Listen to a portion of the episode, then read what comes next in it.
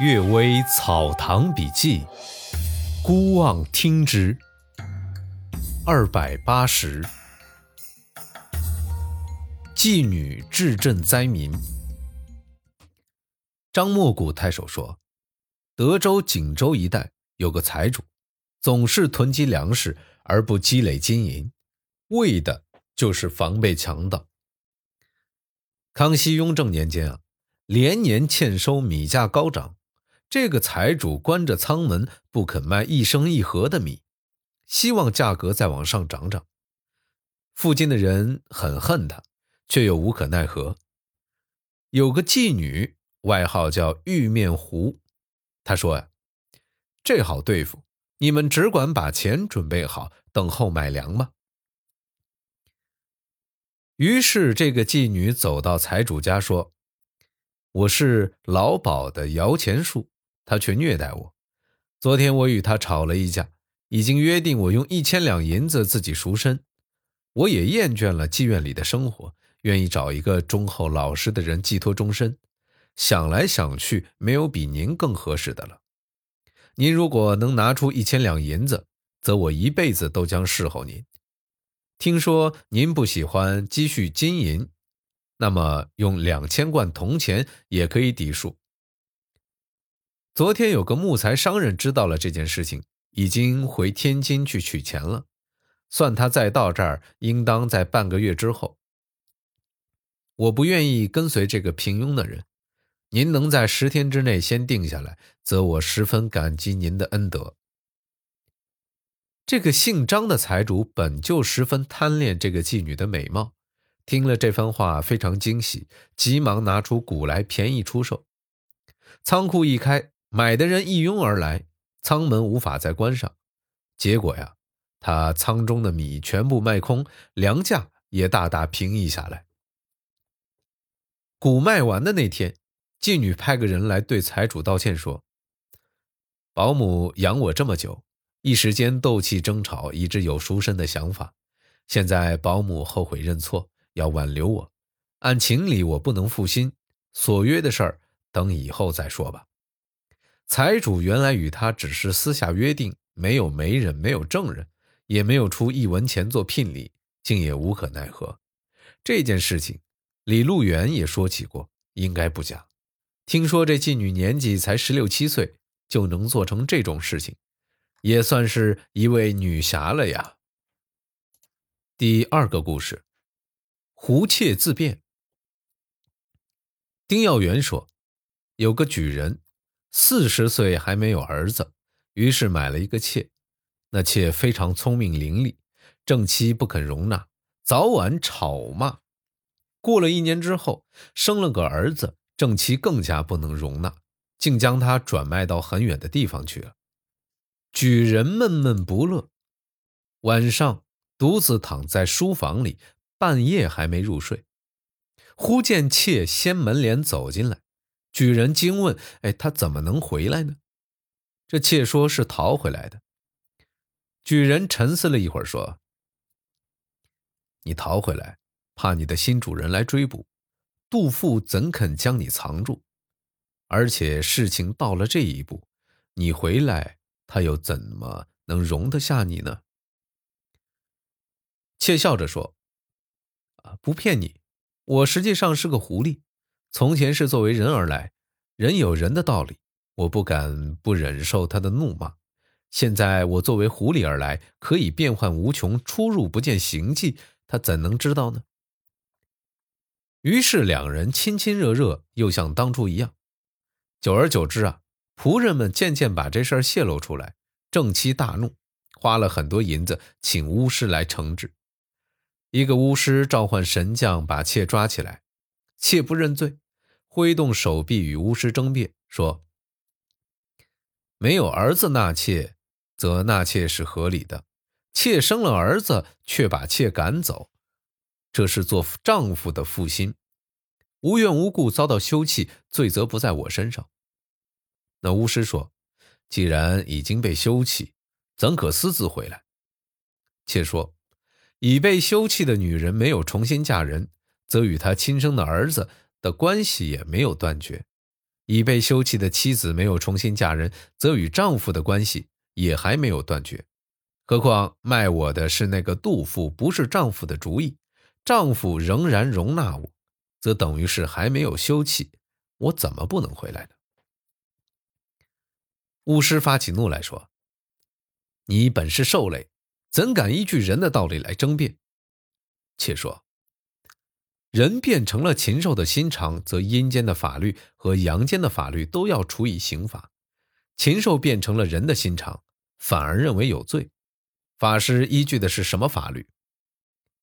巫师更加恼怒，说：“我用五雷法，只知道诛灭妖怪，不管别的。”妾大笑说：“妖怪也是天地之间自然存在的一种东西，如果他没有罪。”天地未尝不也一起容纳养育，上帝都不诛灭的东西，法师却要全部诛灭吗？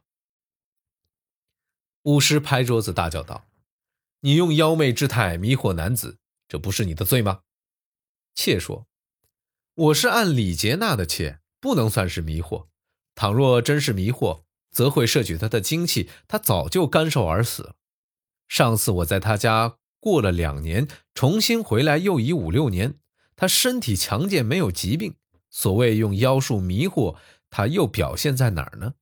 你收了杜甫大量的贿赂，一定要给我编罗罪名，用残酷的手段实现贪婪的目的，我怎能服呢？就在他们相互问答的时候，巫师看看召来的神将，已经不知道哪里去了。他无可奈何，瞪着眼喝道。今天不与你争辩，明天我一定召雷神来击你。第二天，杜甫再派人催设坛，则道士已经在晚上溜走了。大约因为他所用的法术啊，虽属正道，但却因为受贿赂而运用，所以妖怪不怕，神将也不满。相传明代末年，刘宗周先生做左都御史时。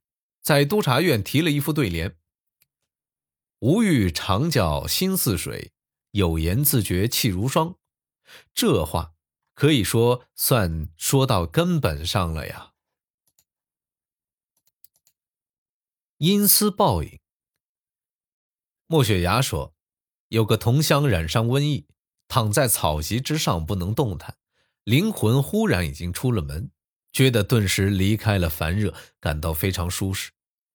但道路都是不曾走过的，他随意往前走，偶然遇到了一位老朋友，相见时悲喜交集。忽然回忆起这朋友已经死了，顿时明白，说：“我这是到了阴间了吗？”朋友说：“呀，你不该死，是你的灵魂离开躯体飘到这儿来了。”这地方不是人能够来的。你既然来了，何不游览一番，长长见识？于是随着朋友一路走去，这一路之上的城镇村落都与人间没有区别。只见人们匆匆忙忙，来来往往，也都在各干各的事情。他们见到他，都盯着看，但没有一个人与他交谈。他说。听说阴间有地狱，我可以去看看吗？朋友说呀，这阴间的地狱就像人间的监牢，不是阴司的官员们不能开门，不是阴间的利益不能引路，我也不能去。另有几个奇形怪状的鬼，接近地狱里的鬼的模样，你可以去看看。于是啊，他们改朝一条岔路走去，走了半里左右。到了一个空旷的地方，像是一块墓地。只见一个鬼形状的人，鼻子下面却没有嘴巴。问这是什么缘故？朋友说呀，这人在生时最会讲话，用一些阿谀奉承的语言取悦世人，所以受到这种报应，使他不能说话。遇到人间放焰口施舍食物，他只能用鼻子饮一些江水。又见一个鬼，臀部朝上，头低向下，脸挨在肚子之上，用两只手撑着走路。问：这是什么缘故啊？有人说呀，这人生前自以为了不起，所以受这种报应，使他不能再仰着脸在别人面前神气十足。又见一个鬼从胸部到腹部裂开几寸长，五脏六腑里面什么东西也没有。问这又是什么缘故？有人说：“哎，这个人在生时啊，城府很深，心机隐蔽难测，所以受这种报应，使他的肺腑之中不能隐藏任何东西。”又见到一个鬼，脚长二尺，脚趾大的像个棒槌，脚后跟大的像斗，好像是千万斤重的一只船，要使劲半天才能移动一寸。问啊，这是什么缘故呢？有人说呀，这个人在生时很有才干，动作敏捷，什么事情都要抢先，所以受到这种报应，使他走不动。又见到一个鬼。两只耳朵拖在地上，好像是拖着两扇翅膀，而上面却没有洞眼儿。问这是什么缘故？有人说，这人在生时总是多心多疑，喜欢听一些谣言，所以受到这种报应，使他听不到声音。这些啊，都是按照他们在生前所造的罪孽的深浅而遭报应。待他们受报应期满之后，他们才可以进入转生的行列。他们的报应。只比下地狱轻一等，相当于人世间法律当中的流放。不久，见到一队车马走近，一个阴司官员过来朝他看了一眼，吃惊地说：“哎，这是个活人的魂呢！误游到这儿，怕他迷路不能回去，谁知道他的家可以带他出去？”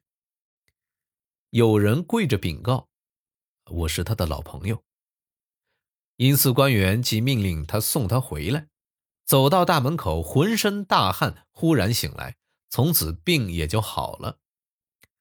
雪牙这人啊，天性爽快开朗，胸中不藏任何事情，与朋友们开玩笑，往往口若悬河，滔滔不绝。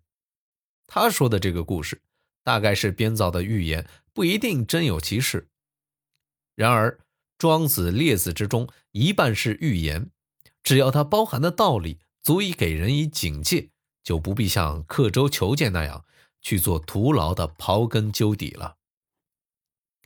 感谢各位收听今天的《阅微草堂笔记》，祝各位早安、午安和晚安。